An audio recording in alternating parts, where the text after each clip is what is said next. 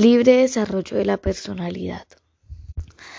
El derecho al libre desarrollo de la personalidad, conocido también como derecho a la autonomía e identidad personal, busca proteger la potestad del individuo para autodeterminarse, esto es, la posibilidad de adoptar sin intromisiones ni presiones de ninguna clase un modelo de vida acorde con sus propios intereses convicciones, inclinaciones y deseos. Siempre claro está que se respeten los derechos ajenos en el orden constitucional.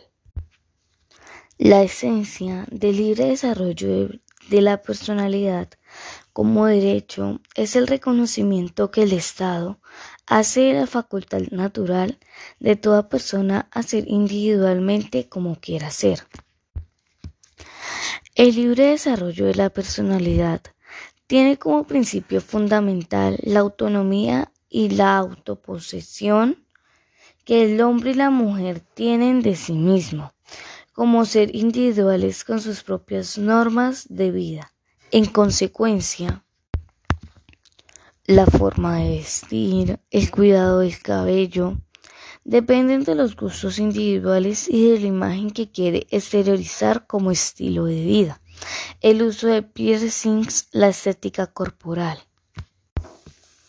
Al interpretar el artículo 16 constitucional que consagra el derecho al libre desarrollo de la personalidad, el intérprete debe hacer énfasis en la palabra libre, más que en la expresión desarrollo de la personalidad pues esta norma no establece que existen determinados modelos de personalidad que son admisibles y otros que se encuentran excluidos por el ordenamiento, sino que esa disposición señala que corresponde a la propia persona optar por su plan de vida y desarrollar su personalidad conforme a sus intereses, deseos y convicciones, siempre y cuando no afecte derechos de terceros ni vulnere el orden constitucional.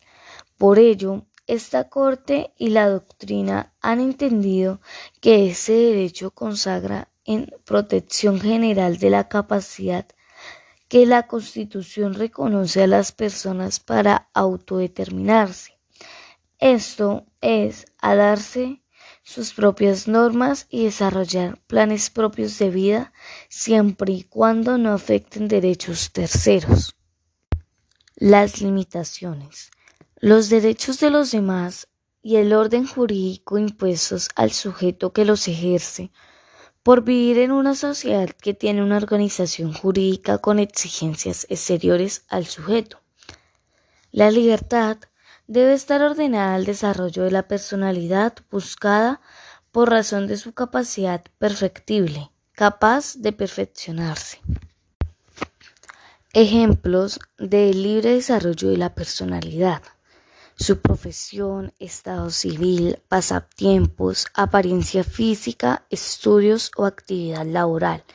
Y solo está limitado por el respeto a los demás y el interés general. Según la doctrina constitucional, el derecho al libre desarrollo de la personalidad tiene como contenido esencial, entre otros, el derecho a la imagen y la apariencia personal, el derecho a la libertad de sexual, el derecho de uso del cuerpo, el derecho de escoger su profesión u ocupación, el derecho de tomar decisiones sobre su proyecto de vida sin otra limitación que el respeto de los derechos de terceros, el resguardo de un bien común y el orden público. El derecho al libre desarrollo de la personalidad tiene una noble connotación, la positiva y la negativa. En el plano positivo, este derecho consiste en que cada persona es poseedora de un hábito de autodeterminación personal que le permite decidir por sí mismo su proyecto de vida, de manera que pueda hacer todo lo que desee en su vida y con su vida.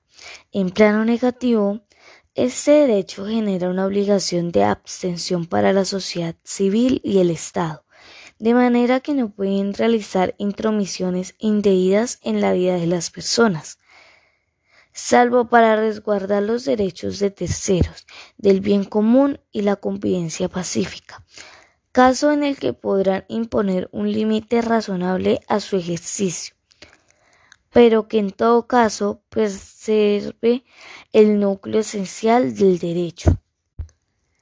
El que este derecho sea ejercido de manera razonable, respetando los derechos de terceras personas, del bien común y a la convivencia pacífica, depende de una buena educación que cada persona reciba en el seno de su familia y la sociedad, sustentada en los valores y usos sociales, mismas que deberá ser adecuadamente complementada en los centros educativos.